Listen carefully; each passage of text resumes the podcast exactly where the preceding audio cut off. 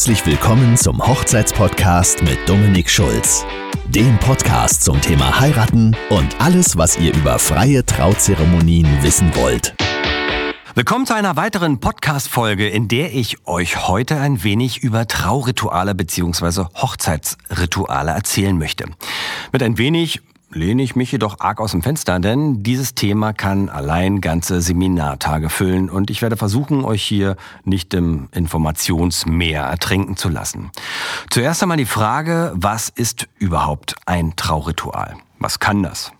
Das Ritual dient als symbolischer Akt der Vereinigung der Brautleute und oder auch deren Familien und oder auch den Hochzeitsgästen. Klingt erstmal verwirrend, etwas hölzern, kann aber wirklich sehr romantisch oder auch unterhaltsam sein und es gibt wahnsinnig viele verschiedene mit den unterschiedlichsten Bedeutungen. Meistens findet das Trauritual innerhalb der Trauzeremonie zwischen den angehenden Eheleuten statt. Manchmal werden auch Kinder mit eingebunden oder Eltern oder Trauzeugen.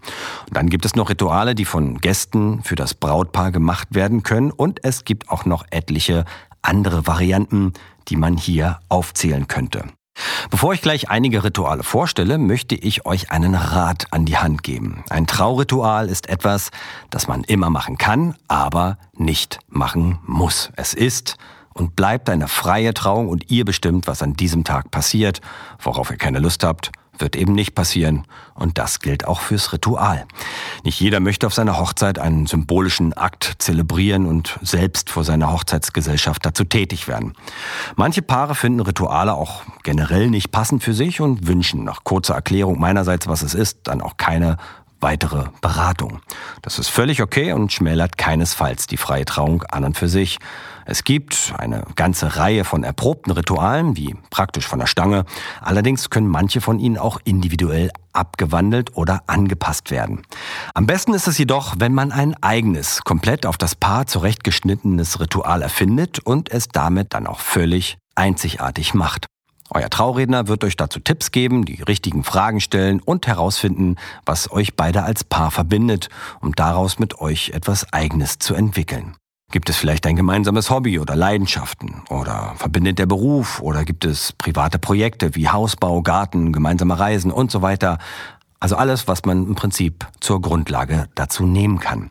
Wichtig hierbei ist auch, dass das Ritual nicht den Großteil der eigentlichen Zeremonie einnimmt. Ich finde, es sollte nicht länger als ein Lied sein, was vielleicht im Hintergrund gespielt oder gesungen wird. Dann bleibt eine rituelle Handlung für alle Beteiligten, vor allem den zuschauenden Gästen auch interessant und wird nicht irgendwann langweilig. Ich habe selbst als Gast auch schon Trauungen erlebt, in denen es zwei bis drei Rituale gab und wo Traurituale endlos ausgewalzt wurden. Also fragt durchaus mal nach, welchen Stellenwert und Umfang die Rituale eurer Redner innerhalb der Zeremonie haben. Unterschiede gibt es in kultureller und religiöser Hinsicht, wobei man sagen muss, dass keiner das Rad neu erfunden hat und viele Rituale einfach übernommen werden. So ist zum Beispiel das Entzünden der Traukerze in der kirchlichen Zeremonie aus dem Jüdischen übernommen, wobei die jüdische Kerze für das gemeinsame neue Leben steht, welches man mit der Ehe beginnt und durch zwei kleinere Kerzen entzündet wird, die danach brennen bleiben und für die jeweils eigenen Leben stehen, die ja auch nach der Ehe weiter bestehen.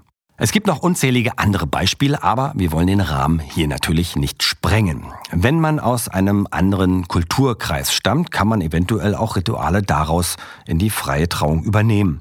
Das stellt dann die respektvolle Verbindung zur Familie her, die manchmal gar nicht weiß, was das jetzt mit dieser freien Trauung so auf sich hat. Ich hatte mal eine vietnamesisch-türkische Hochzeit mit knapp 350 Gästen, von denen keiner wusste, was da passiert. Da muss man schon die ein oder andere Brücke schlagen und ein Trauritual aus dem jeweiligen Kulturkreis ist dann praktisch selbsterklärend.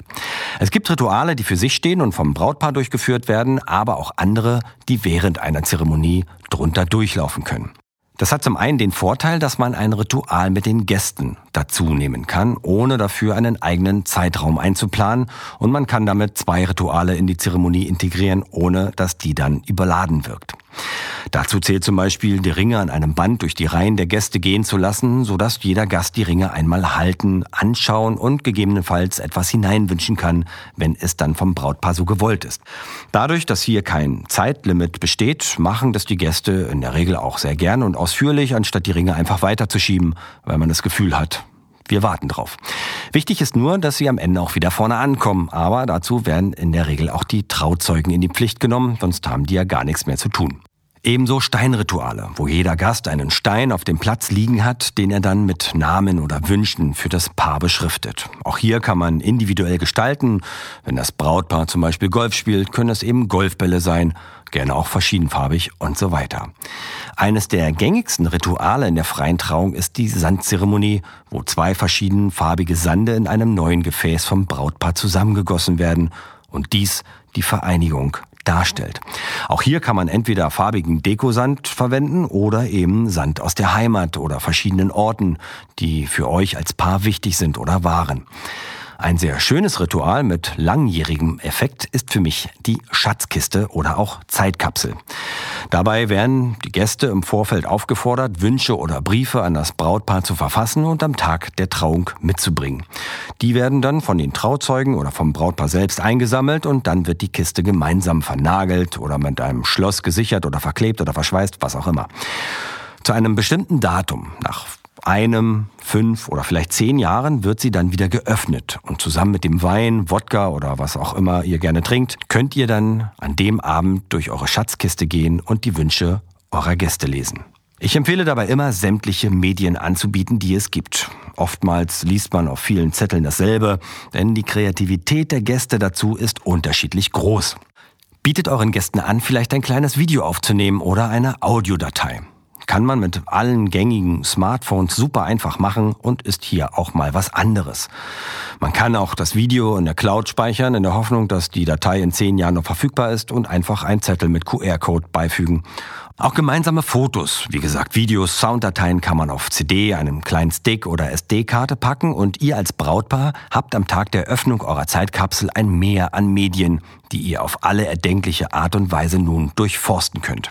Darüber hinaus gibt es noch Knotenzeremonien, Handfasting, Eheversprechen verbrennen oder zum Himmel fliegen lassen, Tauben oder Schmetterlinge fliegen lassen, Ballons fliegen lassen, wobei das aus Umweltgründen keine tolle Sache ist, Ringsegnung, Flaschenpost, Händeabdrücke, Bäumchen pflanzen, selbstgestaltete Trauurkunden, Cocktails mixen, Geschirr zerdeppern, scharfe Currywurst essen, ein Puzzle zusammenlegen, Brot brechen, Baum zersägen, blinde Kuh, Herz aus Laken schneiden, Bogenschießen, Schnaps trinken und noch viele andere Sachen, die man machen kann.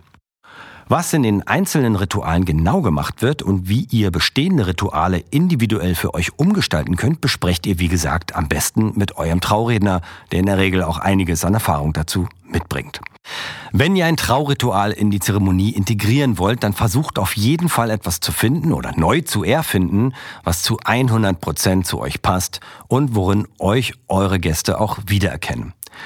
So wahnsinnig oft heiratet man ja im Leben nicht und daher sollte man hier auch versuchen, etwas wirklich Besonderes und Einzigartiges zu machen, wovon vielleicht noch den ganzen Abend lang geredet wird. Ich hoffe, ich konnte euch einen kleinen Einblick in die Welt der Traurituale geben und vielleicht habt ihr ja auch schon die ein oder andere Idee, was ihr auf eurer Hochzeit so machen möchtet. Vielen Dank, dass ihr heute wieder mit dabei wart und ich bin mir fast sicher, die nächste Folge könnte euch auch interessieren, denn da geht es um die Preisgestaltung der Trauredner und woraus sich die Gagen der verschiedenen Trauredner so zusammensetzen. Vielen Dank fürs Zuhören und bis bald. Tschüss, euer Dominik.